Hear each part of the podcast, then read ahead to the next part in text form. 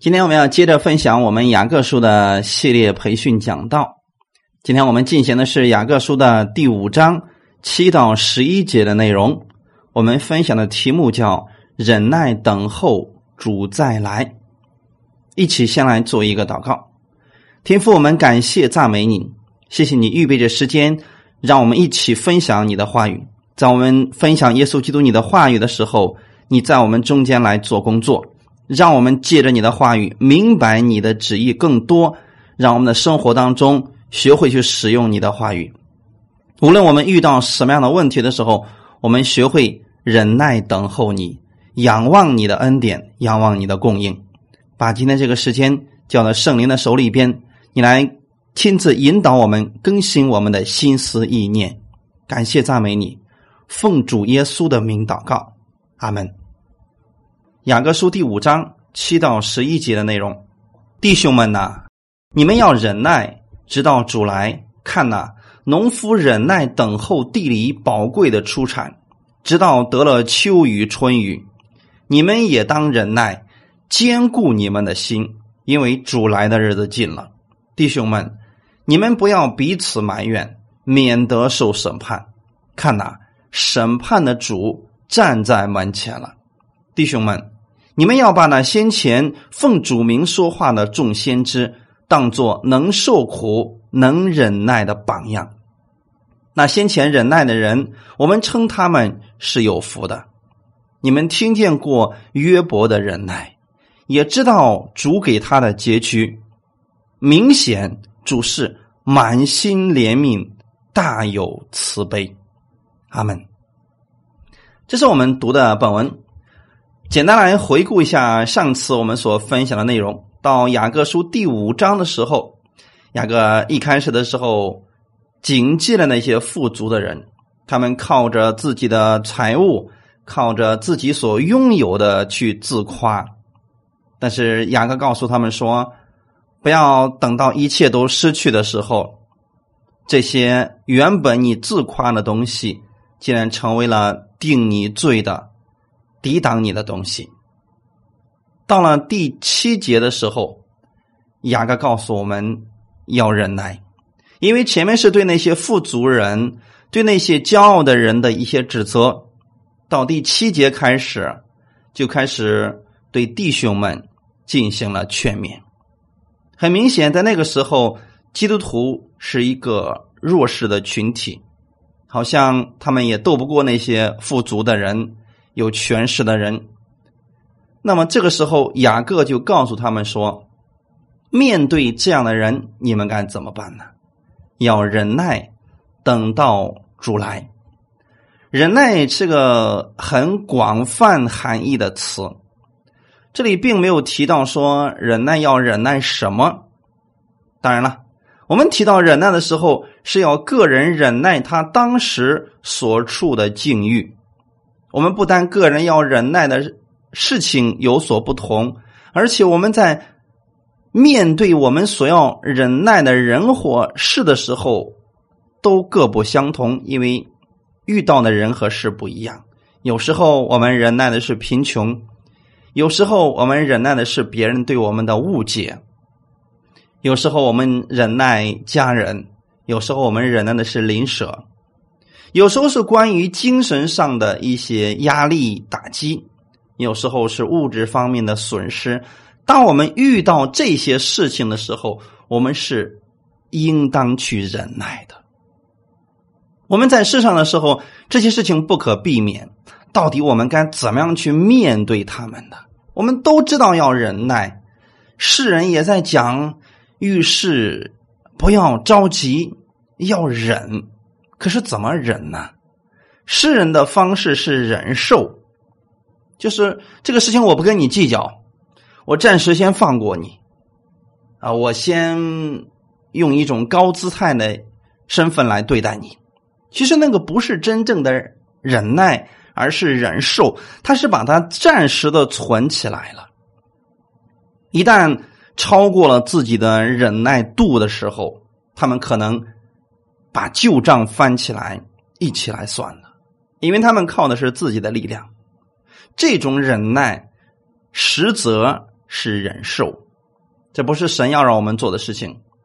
如果我们用忍受的心去对待你的环境，你总有忍受不了的时候，忍无可忍的时候。如果你用忍受的心去对待你身边那些欺压你的人，有一天你一定忍无可忍，也就忍不了了。圣经上给我们的忍耐，用的是另外一个词，叫坚忍。就像，嗯，那个剑后面的那个，它有韧度，也有硬度一样，用的是坚忍这个词。圣经上是让我们欢喜的忍耐，然后等候主来。当然，有很多经文已经给我们说明白这个问题了。为主受逼迫的人有福了。因为天国是他们的，因为神要赏赐给他们，他们成为艺人啊，他们将要得到更多的祝福。神给我们每一次的忍耐之后，都会有赏赐。在主耶稣再来的时候，我们是有收成的时候，这是圣经式的忍耐，让我们可以超越环境，超越人或者事物，去喜乐的。过每一天，看我们今天的本文第七节，弟兄们呐，你们要忍耐，直到主来。看呐，农夫忍耐等候地里宝贵的出产，直到得了秋雨春雨。在原文当中，他是这样来直译这段经文的。所以，弟兄们，既然提到所以。它是指前面它有一个衔接，那么前面指的是什么呢？那些富足的人只顾眼前，不顾将来，只顾自己，不顾别人，将来要受到审判的。在这里说，所以弟兄们，当你遇到那些为富不仁、欺压你的那些人的时候，你怎么办呢？你们要忍耐，直到主来。所以，弟兄们，你们要忍耐，直到主来。是指说，不要光顾你眼前的，不要总是只看你眼前，你受了多大的损失，你受了多少的委屈。你要放眼去看到你的将来。要忍耐，是雅各在这里暗示基督徒们：也许你现在的生活不尽如意，也许你要忍受。百般的试炼，但是要在喜乐当中去面对你所遇到的环境。这也是雅各在第一章一开始的时候，第二节就告诉我们：“我的弟兄们，你们落在百般试炼中，都要以为大喜乐。”这是雅各一开始写这卷书的目的，也在于此。当时许多的基督徒被人不理解。甚至说被人欺压、被人毁谤、被人瞧不起，他们落在了百般的试炼当中。这个时候呢，雅各说：“你们要大喜乐，因为这是个好的事情。直到主来，是指主耶稣基督第二次再来的时候，你眼前的这些问题就都会得到解决，而且如果你忍耐了。”神会给你有赏赐的。那么在此，雅各用了一个比喻，看呐，农夫忍耐等候地里宝贵的出产。农夫在耕种期间只能殷勤辛劳，不能今天种下种子，明天我就把它刨出来看看它有没有长熟，这是不行的。他种下种子以后，他必须要等到收成的时候。才能够享受，所以雅各用农夫种下种子来做例子，证明我们基督徒在世为人的基本态度，那就是今天你像农夫一样，正在地里边种下了宝贵的出产，然后做什么事情呢？等候，等候的过程当中，你需要仰望神的恩典。因为它需要一段时间才能成就结果子，所以我们不是说今天种下种子之后，然后好了开始睡大觉就等着收成好了，不是这样的。在恩典之下呢，基督徒绝对不是无所事事，什么都不做，也不是贪享生活安逸舒适，是在实际的生活当中，当你想要结果子的时候，你会面临到很多的艰难境遇。那在这个过程当中，我们的生命才能成熟，才能结出属灵的果子来。世上的农作物是这样的，不经过冬天或者夏天的果子，它一定的味道不是怎么样的。直到得了秋雨、春雨，秋雨指的是早雨，是播种之后发芽长苗最需要的水分；春雨是指的是晚雨，它是农作物。成熟结实之前，最需要的水分。可见，当一个人的生命要结出果子的时候，他中间需要仰望神，需要神不断的浇灌，让他生长。弟兄姊妹们，当我们读到这里的时候，你要思想的是，雅各现在用了一个比喻，一个农夫等候。宝贵的出产的那个心，等候那个秋雨春雨的心，忍耐着等候。我们也需要用这样来明白我们生命成长当中所遇到的一些患难或者问题，这些本身是对我们有益处的。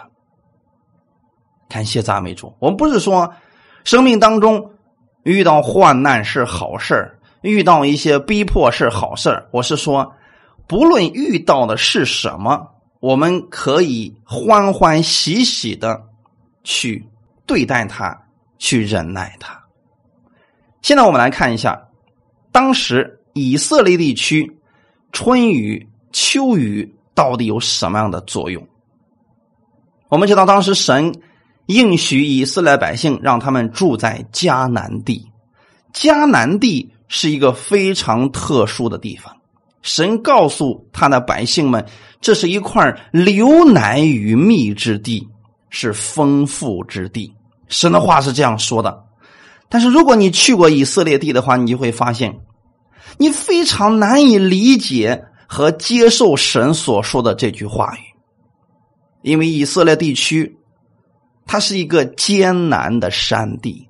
山林地带占了最大的部分，而且有许多的石头，大大小小的石头遍地都是。有土壤，也是粘土。什么是粘土？大家知道吗？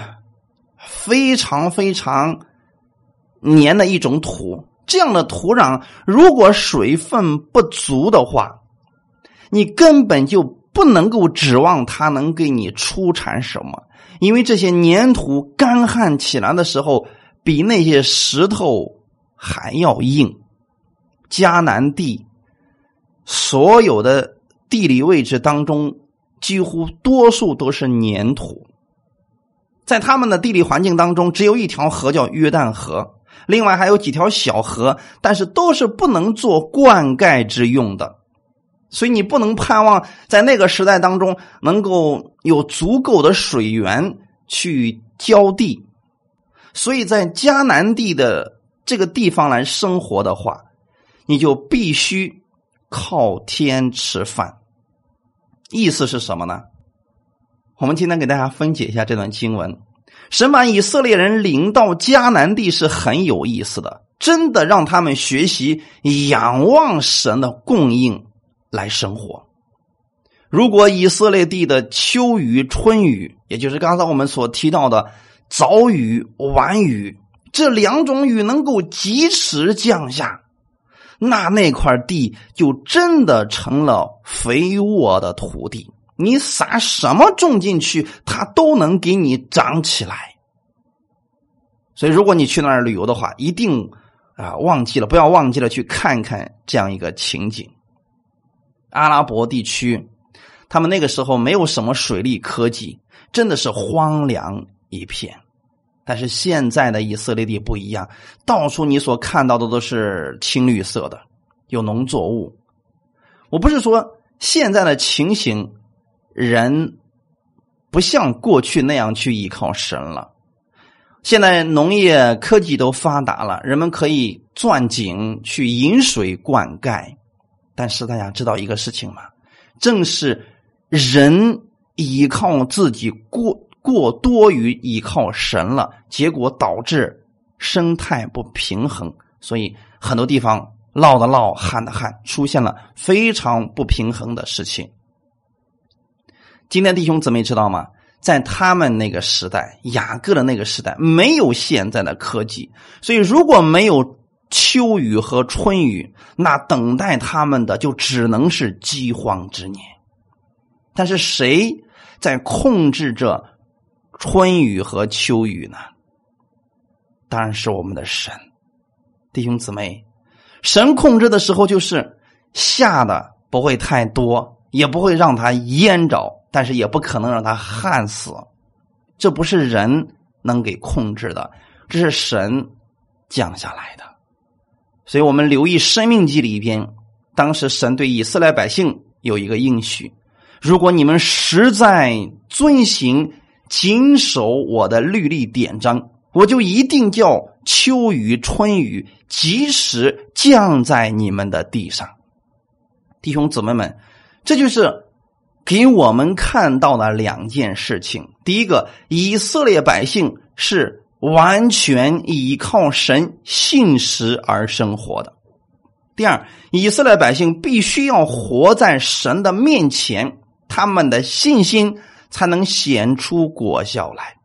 如果以色列百姓不活在神的面前，做神的百姓，他们不去盼望着。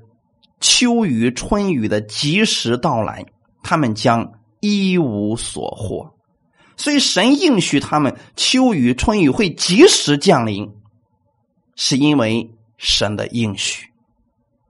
感谢赞美主！现在我们看到了雅各在这里说：“弟兄们，你们要忍耐，一直要等到主来，就好像农夫等候秋雨春雨一样。”很显然，雅各是在提醒他们，不要因为现在的问题你就灰心失望，不要因为现在雨还没有降下来，你就说不要再种种子了，这是不正确的。你要带着盼望，带着神的应许去播种，那么到了时候，神会给你降下秋雨春雨，使你种下的就一定会有好收成。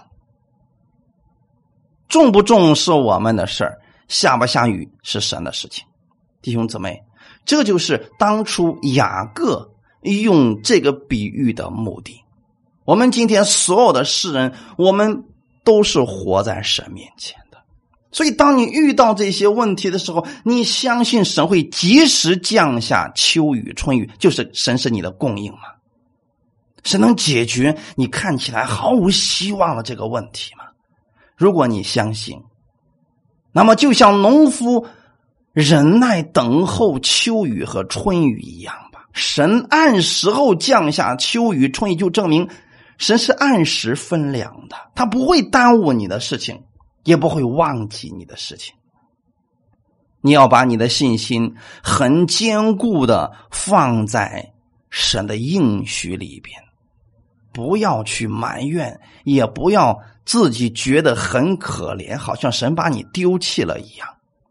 你要看到神的话语是信实的，所有的一切都在我们主的管理之下。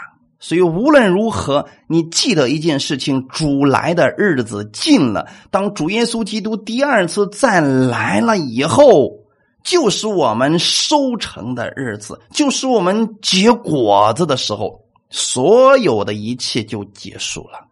我们要先记下这一点，然后要留意这一个事实。你们也当忍耐，怎么样忍耐呢？就像农夫忍耐等候地里的出产，农夫忍耐等候秋雨和春雨一样。他的那种忍耐不是。被动的、负面的、消极的忍耐，它是一种等候，他知道神会按时降下秋雨春雨，他知道虽然天很热，但是对种子来说，对果子来说都是好的。哈利路亚！比如说我们收麦子的时候，那么前半个月的那个过程当中是绝对不能下雨的，天越热越好。我们可能说：“哎呀，这么热，下点雨吧。”可是对于农夫来说，如果下雨了，所有的庄稼就完了。那么那个时候，农夫看到热，他会忍耐，他知道说，再忍耐半个月，所有的庄稼就熟透了，就可以收割了。所以，当我们看到一些环境来临的时候，你不要总是觉得环境是糟糕的，它确实能够培养我们拥有忍耐的心。我们要学习农夫忍耐的那个榜样，弟兄姊妹，刚才我们提到的农夫的忍耐，他重点是在等候，等候什么呢？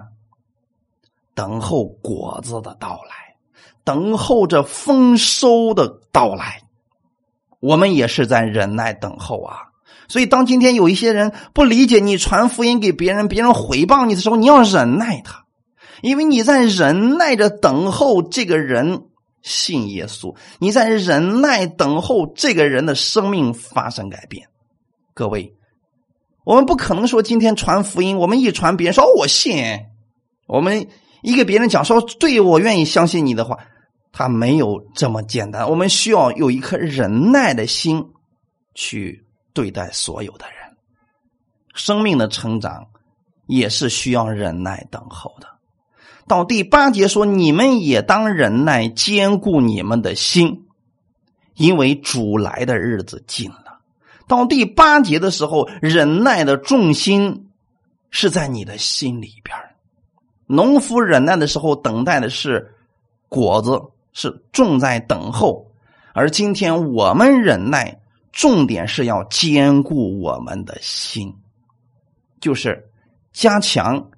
忍耐的心智，坚固你们的心，重点全在我们的心。如果你心灰意冷了，你就不能够忍耐了；如果你完全失望了，你不可能再去忍耐了。所以要让你的心坚固起来。哈利路亚！因此，首先要振作的就是坚定心意，毫不动摇。你知道主耶稣再来的日子近了，很快了。那忍耐一时又有什么呢？所以当别人说你几句难听的，又有什么样的？因为主来的日子都近了，一切都变得并不是那么重要了。我们忍耐的功夫全在于我们的心里边因为主来的日子近了，所以每一次当我们想到我们应当忍耐并且坚固的原因，就是主耶稣再来的日子近了，他来了以后。就开始算总账了，就开始按着赏赐来赏赐我们个人了。所以我们需要坚持忍耐不多的一段日子了。哈利路亚，主就在我们的身边了，很快这一切就结束了。所以基督徒的忍耐绝对不是无所事事、逆来顺受，乃是积极的装备自己，要。迎接主耶稣来了以后的审判，就是赏赐。很多人总是说，我不理解那句话“审判要从神家起手”是什么意思呢？很多的基督徒都在忍耐着结果子，忍耐着等候主耶稣的再来。当主耶稣来了以后，他要按照我们个人所行的，给我们赏赐。那个审判不是刑罚的审判，那是赏赐的审判。哈利路亚！所以你们要兼顾你们的心，就像农夫一样，他的果子很快就要熟了，所以他才高兴。不管天有多热，他心里是喜乐的。而我们也应应当如此。不管现在遇到的环境怎么样，你要知道，主耶稣来了以后，你要得到的是赏赐的这个审判。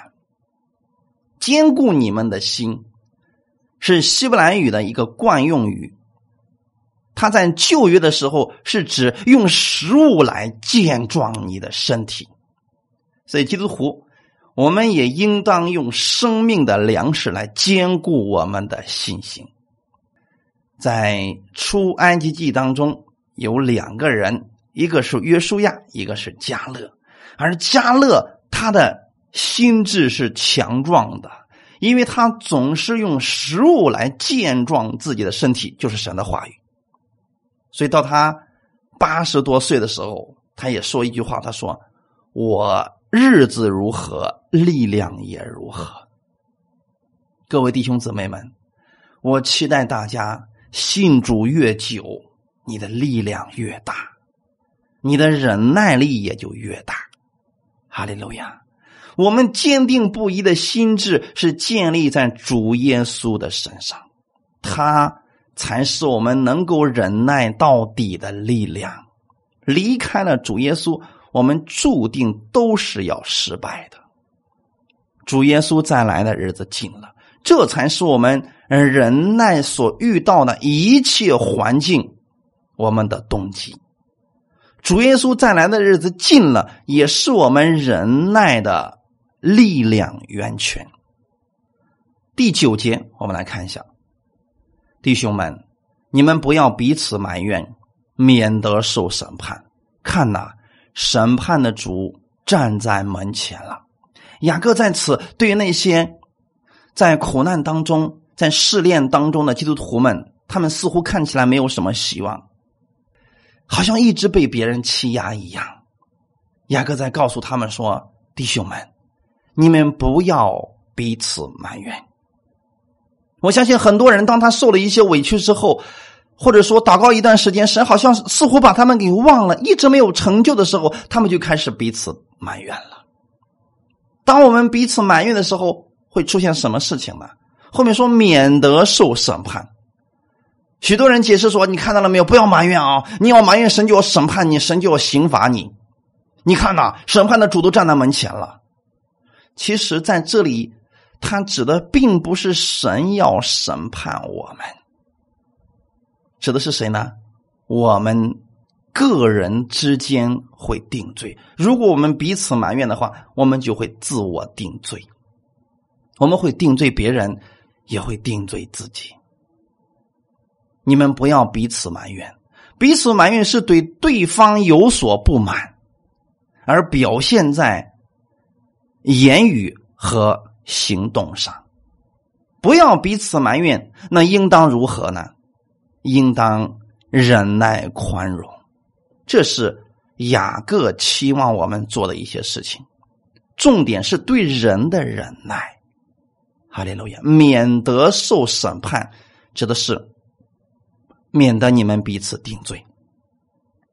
比如说，有一个人他受委屈了，但是他祷告了，似乎没有什么作用；他去申诉了，也没有结果。他说：“你看看这个神好像不管我们了，呃，神好像不在了一样。”他如果总是这样去埋怨的话，可能其他的人会说也对呀，我也觉得是啊。他受了这么大的委屈，为什么神不帮助他呢？他也跟着跌倒了，开始自我定罪了。各位弟兄姊妹们，这就是免得受审判的意思了。后面紧接着雅各给我们一个希望，就是看呐，审判的主站在门前了。你没有必要去埋怨，就算现在还没有给你审断的结果，但你不要埋怨，因为主会为你审判。审判的主他已经站在门前了，这指的是耶稣基督。当他再来的时候，信徒要在基督台前接受他的审判。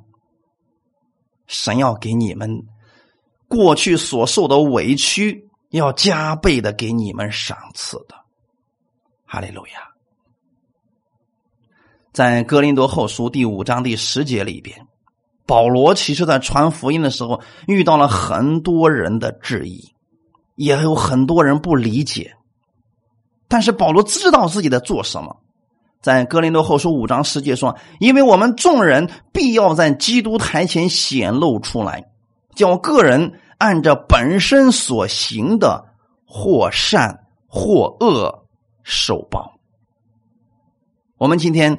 不跟世人一般见识，不跟那些故意打压我们、让我们受冤屈的人一般见识，是因为主要按照我们本身所行的给我们回报。如果你选择了忍耐，听凭主怒，主会给你丰厚的回报的。等这天来临的时候，你们一定会很感恩的相信了神的应许，因为一定会超出你们所求所想。这点忍耐，你们到时候就觉得说这不算什么了。耶稣正是看到了这一点，所以他就轻看了羞辱，因为他看到了那摆在他前面的荣耀。各位弟兄姊妹们，你们要看到那摆在你们前面的荣耀，所以不要跟人去计较一点点的得失，这些都不是什么问题。但地上的这一切实在是太小了。再看一段经文，《格林多前书》第四章四到五节：我虽不觉得自己有错，却也不能因此得以称义，但判断我的乃是主。所以时候未到，什么都不要论断，只等主来。他要照出暗中的隐情，显明人心的意念。那时，个人要从神那里得着称赞。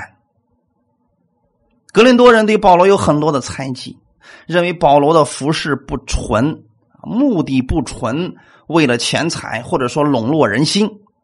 这个时候，保罗说：“其实啊，我都不判断我自己呀。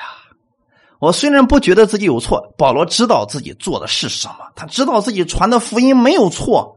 但保罗说：我不是靠着我的这个行为，这个不错的行为来称义的。他判断我的乃是主，你们说了并不算。”所以，各位弟兄姊妹们，当别人说你是错的，说你是异端，说你呃什么都不是的时候，他们说了并不算，判断你的是我们的主耶稣基督。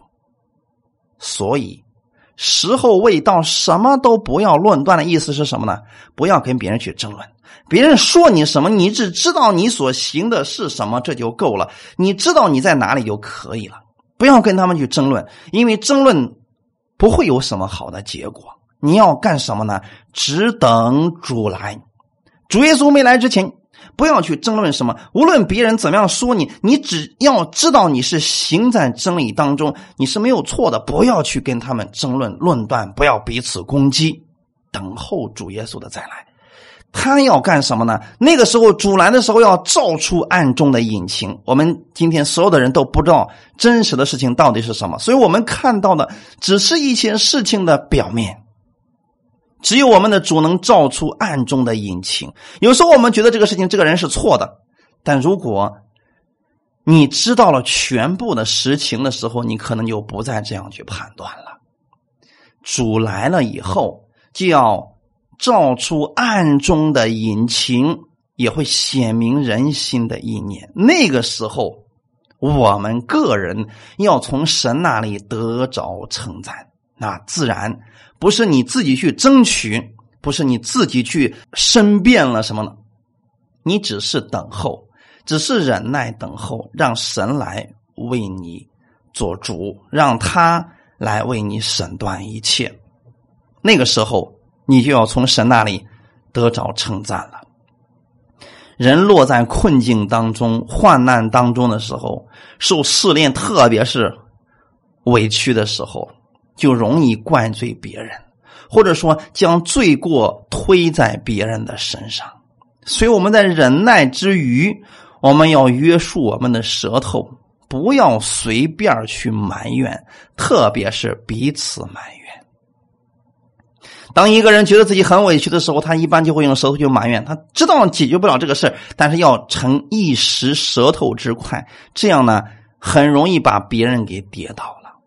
所以这里的埋怨指的是有审判别人的意味啊。今天如果我们用舌头去埋怨这个，去埋怨那个，实际上是在审判别人呐。如果我们今天去审判别人，就容易定别人的罪。但别忘记了，彼此埋怨的结果。只能彼此定罪，就觉得不是，我们都好像都有问题，都有很多的错误，都有很多的不是一样，所以不要彼此埋怨，倒要恒久忍耐。哈利路亚，弟兄姊妹，这是我们一定要明白的一个事情。我们在生活当中，我们会遇到一些委屈，会遇到一些别人不知道、误解我们的时候，但是切记不要去埋怨。有很多人，他明明知道改变不了这个事实了，私底下自己也埋怨，结果把自己定罪了啊！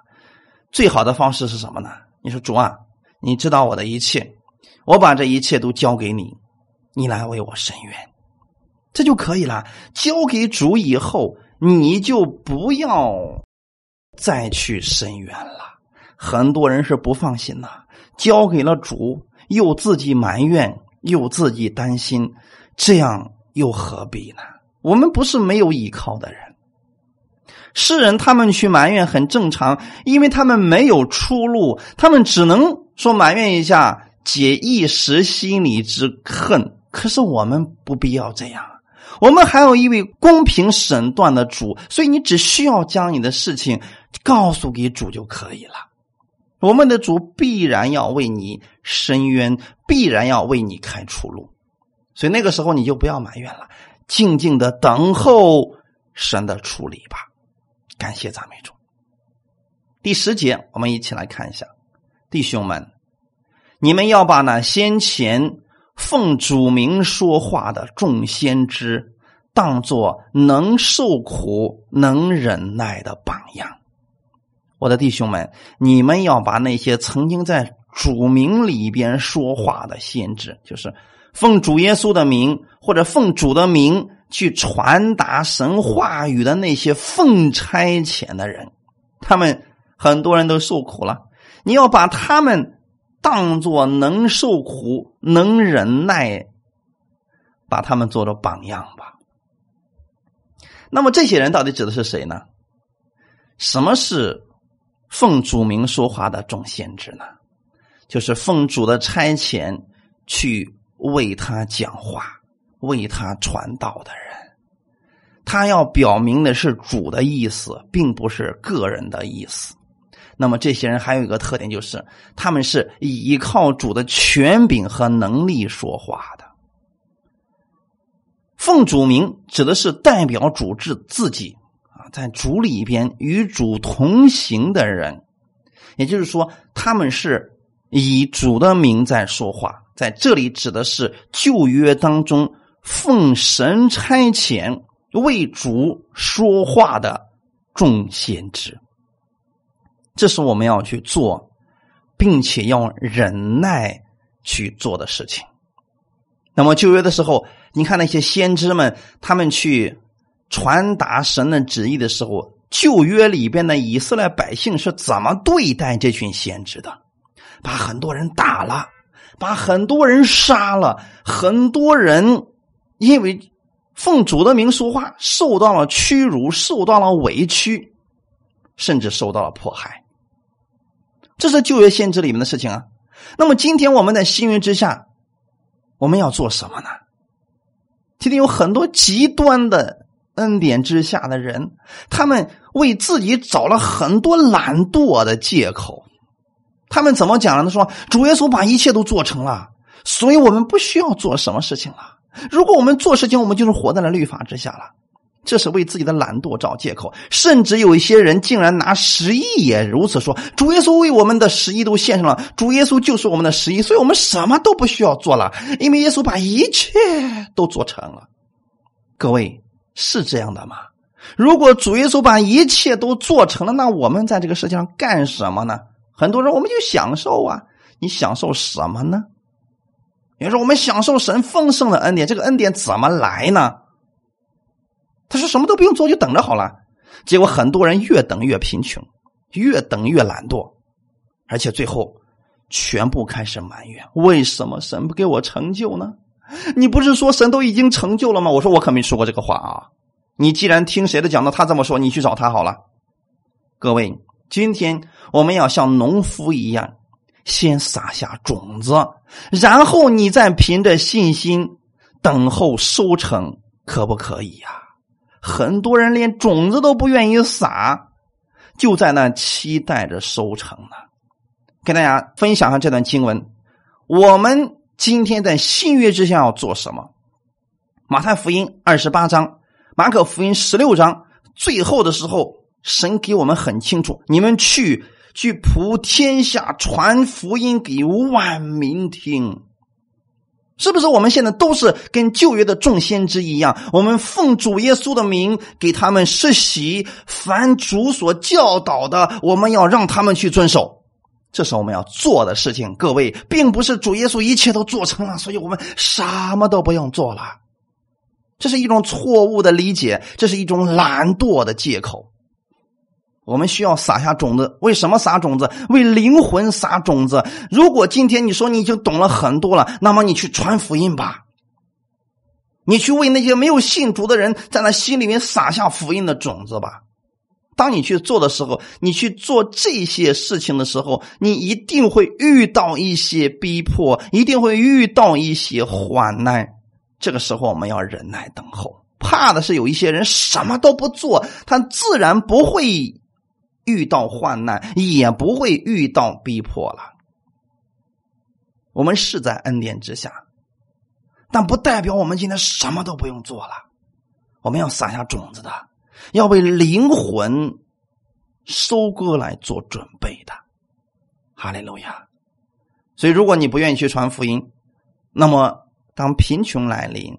你不愿意去做一点事情，比如说有些人不愿意上班，非得要有收成。那么好，如果你没有的话，不要去埋怨主，因为这根本就不是主的方式。祝福的方式不是这样的，是像农夫一样，你撒下种子，然后忍耐着等候好收成的到来吧。哈利路亚！我们再回来看看，刚才我们又提到了那些奉主名说话的众先知，你们要把他们当做能受苦、能忍耐的榜样。那些人奉主的名去传道，去警戒神的百姓，他们忍耐着等候神百姓的回转，结果他们受了很多的苦，被以色列百姓迫害，受委屈，受鞭打，但这些人仍然忍耐着等候他们的回转，这是我们要明白的忍耐，是这样的，各位弟兄姊妹们。我们先来看一下一段经文，《希伯来书》的第十一章三十六到四十节，看看旧约的先知当中，他们为了主的名到底受了什么苦？他们为什么要如此忍耐？为什么这些人是我们值得学习和效法的榜样？《希伯来书》第十一章三十六到四十节，又有人忍受戏弄、鞭打。捆锁、监禁，各等的磨练，被石头打死，被锯锯死，受试探，被刀杀，披着绵羊、山羊的皮，各处奔跑，受穷乏、患难、苦害，在旷野、山林、山洞、地穴漂流无定，本是世界不配有的人，这些人都是因信得了美好的证据。却仍未得着所应许的，因为神给我们预备了更美的事，叫他们若不与我们同德，就不能完全。这段经文里面讲的是什么呢？希伯来书十一章是信心伟人伟人榜，你知道里面又提到了很多的人。亚伯拉罕、以撒、雅各，这里边都提到了很多人，但是在后半节的时候，他就提到了说，有些人忍受戏弄、鞭打、困锁，这些明明的是受苦、是迫害。这些人为什么忍受这些呢？这些指的是先知们，先知们在奉主的名传道的时候，警戒别人的时候，他们受了逼迫，受了委屈。受了各样的磨练，可是为什么他们还要坚持去做这些事情呢？因为他们知道，之后神给他们留下的应许是更美的，给他们预备的事情是更美的。哈利路亚！我在这里给大家举其中的两个例子。你看这里边提到说，有人被石头打死，我们知道了啊，很明显的啊。那么被石头打死是很多的啊。有人被被锯锯死是谁呢？以赛亚。以赛亚是一个伟大的先知，可是当他去传讲神的话语的时候，当时就被人放在一个古树当中，然后呢，用锯去锯这个树，把树一锯成两半以赛亚就被锯死了。他是这样为主去殉道的。可能我们觉得说，他为什么要这样呀？如果他们不为主去做事情，根本就不可能遇到这些问题啊。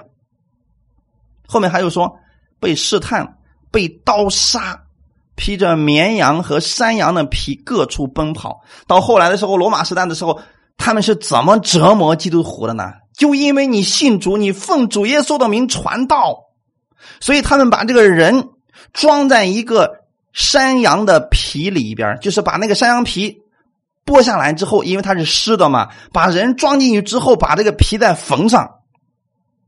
当这个。山羊皮它收缩了以后，因为它越来越干的话，这个山羊的皮就开始收缩。那么人的手和脚在山羊皮里边就开始不断的收紧。这个时候人要怎么办呢？就只有一种方式：不停的跑，不停的跑，最后活活被勒死，累死了，因为他停不下来。所以这里面提到说，披着绵羊、山羊的皮，各处奔跑，最后活活被累死了。我想问弟兄姊妹们，这些先知为什么要忍受这些呢？在此，雅各告诉我们说：“你们要把旧约那些众先知当做你们忍耐的榜样。”那么，这些先知到底为了什么呢？他们为了神所应许的。在当时那个时代来看，说这些人就好像是世界上不配有的，因为他们活得太惨了，被人不理解。他们只是持守了神的信使。三十九节说，这些人都是因信，他们信什么呢？他们相信神的话语是正确的，神给他们预备了一个更美好的家乡，神给他们预备的是更美好的祝福，所以他们忍耐，他们忍耐着等候神的美好的祝福来到。虽然他们有很多人活着的时候没有看到，但是神要给他们赐下来的是永久的丰盛的祝福。四十结束了，因为神给我们预备了更美的事，叫他们若与不与我们同德，就不能完全。各位弟兄姊妹，你们知道吗？那些凭着信心去做事的先知们，他们忍耐着等候以色列百姓的回转，他们忍耐着去忍受那些痛苦，其实是为了福音在做见证。我们今天也是凭着一颗忍耐的心。等待着很多人的回转。那么，在我们受逼迫的时候，我们应该是为他们祷告，然后忍耐等候着主耶稣的再来。当主耶稣来了以后，我们就再也不需要做这些事情了。而且，神要给你的是丰厚的赏赐。在这个世界上，我们得不着完全的事情，但是在神那里，神要赐给你完全丰厚的赏赐。哈利路亚，这就是这段经文里面的意思了。如果今天你是为主去做见证的，你也会遇到一些委屈，会受到一些逼迫，会受到一些患难。但是不要怕，我的弟兄姊妹们，主知道你所受的这一切，不会让你白受的。哈利路亚。很多人还为了自己家里那一亩三分地儿的，哎呀，今天神说了一句话，呃，谁说了一句话让我难受了？哎呀，我可伤心了，我可灰心了。你都忘记了你重要的使命是什么？如果我们把我们的目光、把我们的眼光都放在神的事情上，这些小事根本就影响不了你。弟兄姊妹们，一定要知道主耶稣再来的日子近了，你要把你的使目光，把你的使命。放在主的事情之上，其他的事情根本不能干扰你的。哈利路亚。新约的时候，使徒们传福音也是这样的，他们被人不理解，被人鞭打，被人辱骂，他们是没事了吗？所以要做这个事情吗？就拿保罗来讲，他好好的当他的罗马人多好啊，为什么要为主去传福音，去忍受这样的痛苦呢？因为他知道他自己在做什么，他是为拯救灵魂在做事情，他是知道他在看着这些灵魂的庄稼成熟。使徒行传第四章二十九节，使徒们当时向主有一个祷告说：“他们恐吓我们，现在求主监察，一面叫你仆人大放胆量讲你的道。”使徒们受到逼迫的时候，他们不是去申诉，不是去抗议，不是去骂那些逼迫他们的人，他们是向主来祷告。他求主来鉴察，然后让主赐下胆量，继续去传讲神的道。真正为主说话的人，一定会付上受苦的代价。但他知道这个代价不是自己没事找事受来的，他知道是为灵魂的庄稼收割在做预备呢。所以我们需要把旧约那些先知当做我们受苦并忍耐的榜样。因为他们是得胜者，神给他们预留的丰厚的赏赐，我们要把他们那些最终的结局当做我们的目标，向前去直奔。马太福音第十章十六到二十节，耶稣也说：“我差你们去，如同羊进入狼群，所以你们要灵巧像蛇，驯良像鸽子。你们要防备人，因为他们要把你们交给工会，也要在会堂里鞭打你们。”并且你们要为我的缘故被送到诸侯君王面前，对他们和外邦人做见证。你们被教的时候，不要思虑怎样说话或说什么话，到那时候必赐给你们当说的话，因为不是你们自己说的，乃是你们父的灵在你们里头说的。耶稣早就知道，为主做见证的人一定会受逼迫，一定会受到一些委屈。主耶稣希望我们忍耐。就是你被送到诸侯君王面前的时候，你也要为主去做见证。那个时候，不要为自己身躯，不要为自己去辩解什么。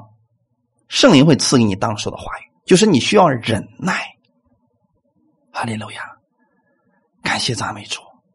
耶稣知道为真理做见证的时候会遇到这些事情，所以耶稣也希望我们忍耐等候。他要赐给我们智慧去解决一切的问题。哈利路亚！十一节，我们来看一下，那先前忍耐的人，我们称他们是有福的。好像我们看来那些人在世上的时候，并没有享什么福啊。可是神给他们的祝福是大的，神把他们的名字记下来了，记在了圣经当中了。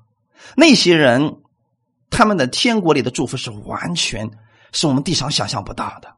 哈利路亚！后面说，你们听见过约伯的忍耐，也知道主给他的结局。明显主是满心怜悯，大有慈悲。在原文当中指的是看呐，我们称那些先前坚忍的人是有福的。你们听见过约伯的坚忍，也看见过主的结局，显明主乃是满有怜悯和慈爱。原文当中并没有主给他的结局。我们以为是主给他所定的结局，其实约伯的结局这里边指的是主的结局。在此这里边指的并不是被动的忍受，而是主动的忍耐。约伯的忍耐有什么样的特点呢？跟前面先知们他们是传福音，然后被动的忍受一些东西，但是约伯的忍耐有点区别。在这里用的是另外一个词，就好像一个待产的母亲，怀着一颗期待新生命来临的心情，毫无畏惧的积极的忍受生产的痛楚，啊，他是用这样一个主动的忍耐的心。那些先前忍耐的人，是指有过经历、有过苦难而忍耐到底的圣徒们。在这里，他是以。约伯为代表，约伯我们称他是有福的。为什么是有福的呢？因为他们蒙神的恩典和祝福加倍的赐给了他们。你们听见过约伯的忍耐？约伯经历了人生的苦难，又受尽他朋友的误解、批评与讽刺，但是他始终坚定不移的持守着对神的信赖。我们也知道了主给他的结局，这原文当中指的是你们也知道主的结局，有两个意思。我们今天来看一下主的结局到底是什么。约伯记四十二章十到十二节当中，约伯为他的朋友祈祷，耶和华就是约伯从苦境中转回，并且耶和华赐给他的比他从前所有的加倍。约伯的弟兄姐妹和以前所认识的人都来见他，在他家里一同吃饭，又论到耶和华所降于他的一切灾祸，都为他悲伤安慰他，每人也送他一块银子和一个金环。这样，耶和华后来赐福给约伯，比先前更多。他有一万四千羊，六千骆驼，一千对牛。一千母驴，全都是双倍的祝福。十七节，这样约伯年纪老迈，日子满足而死。我想弟兄姊妹特别应该注意的这句话就是：你们听过约伯的忍耐，也知道主给他的结局。弟兄姊妹，主给约伯什么样的结局呢？在末了的时候。他在神面前说了几句非常重要的话：“我从前风闻有你，现在亲眼看见你，所以我在炉灰中懊悔自己。”那说出了什么呢？约伯以前他对神的敬畏，完全只是一种观念，只是一种知识。但是在经历了那些苦难之后，约伯说出了：“现在我敬畏你，不再是一种轻浮的观念，不再是一些知识，而是直接在我的经历里边遇见了你，我认识了你。我不知道有多少人今天还活在之前约伯的那个经历当中，就是他对神的认识只是一种观念。”只是一种知识。哎呀，我知道神可好了，我知道神那里有丰富的祝福，但是他没有经历。怎么经历这些事情呢？在你的生活当中，特别是你遇到一些患难的时候，你才能学会去依靠神。在你平安的时候，你很难能看出神跟其他的偶像有什么区别，或者说你跟神之间到底有什么，有点你看不出来。但是在你患难当中，在你无助的时候，你向神祷告，并且持续不断的相信，神就让你亲身来经历他，然后你就会像约伯一样明白：从前我只是风闻有你，就是一些观念、一些知识而已，这些知识并不能救他。神亲自来改变了他的观念，他认识了神。弟兄姊妹，这对约伯来讲是一个很大的祝福。同样的事情也发生在了叙加城。我们知道有一次主耶稣在大中午的时候去了一个撒玛利亚一个城门口，跟一个妇人谈过话之后，结果引起全城的人都来到主耶稣那里。主耶稣也在他们当中住了几天。等到主耶稣走的时候，全城的人就对那个妇人说：“约翰福音第四章四十二节。”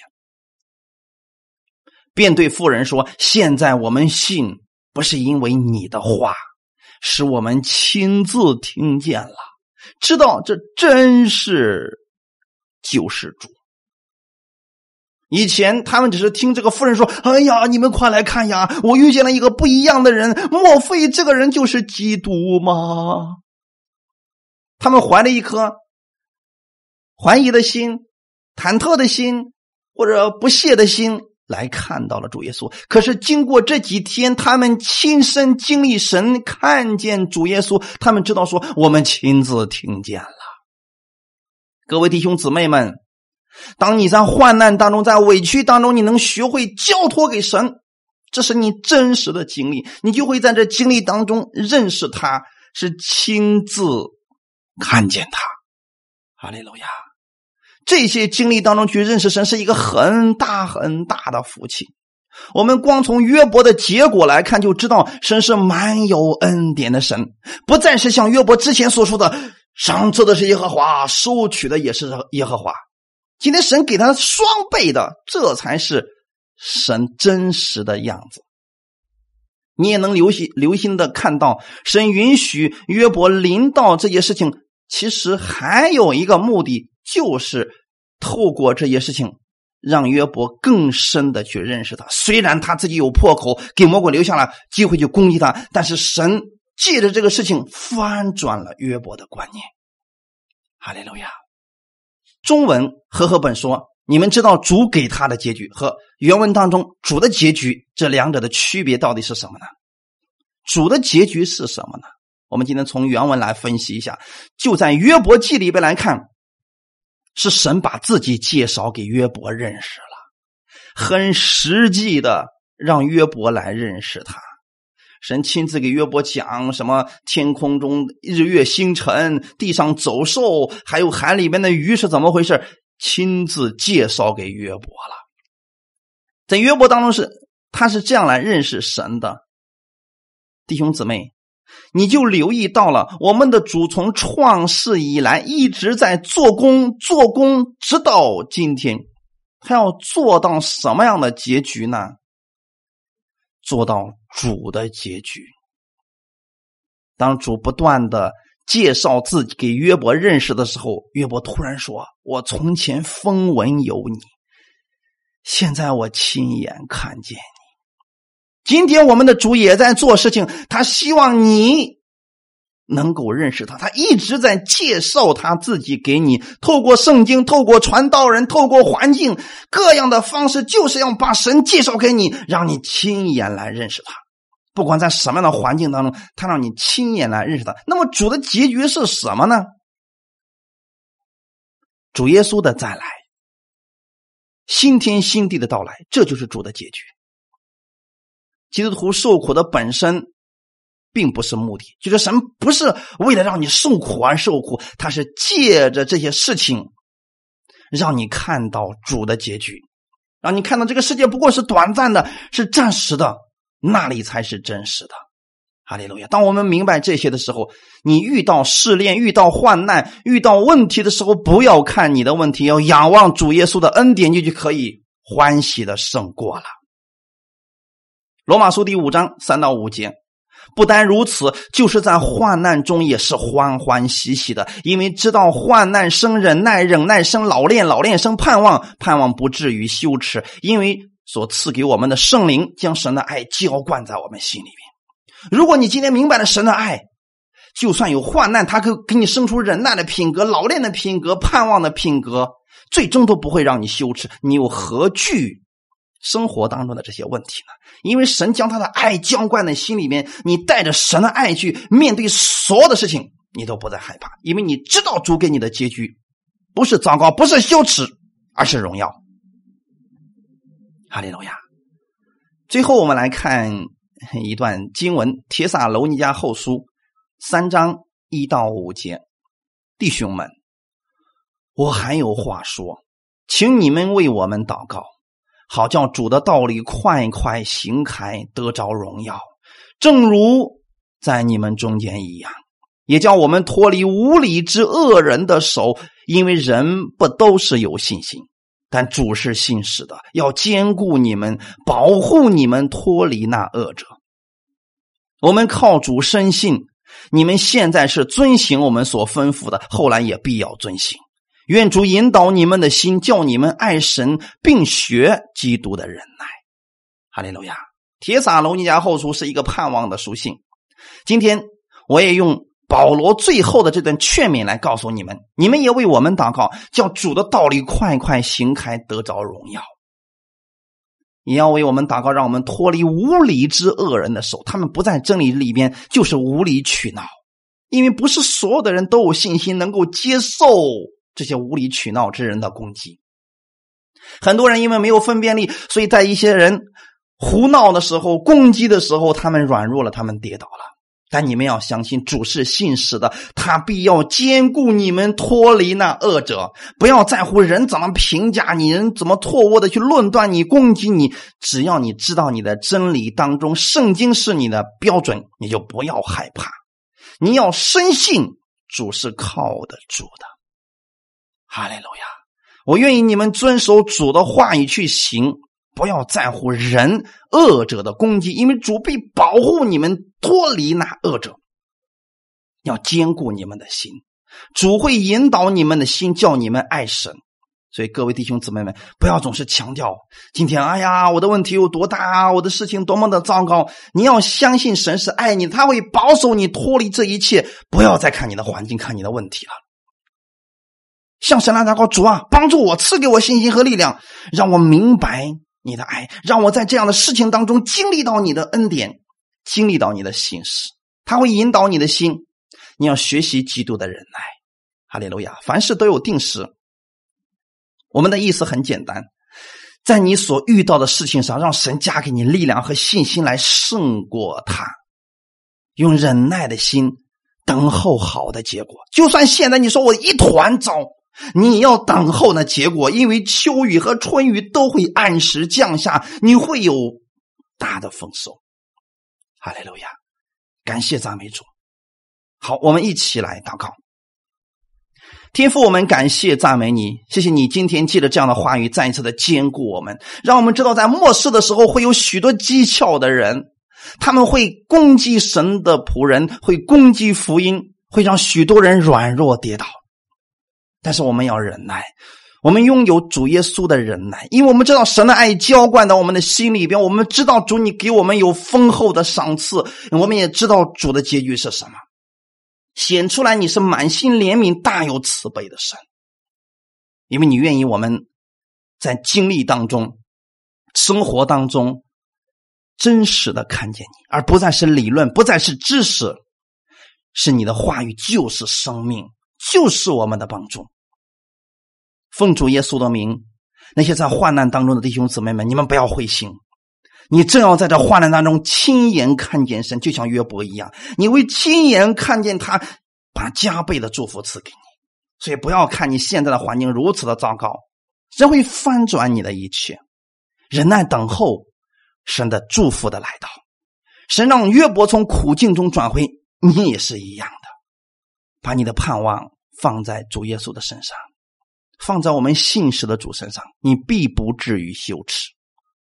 一切荣耀都归给我们在天的父，奉主耶稣的名祷告，阿门。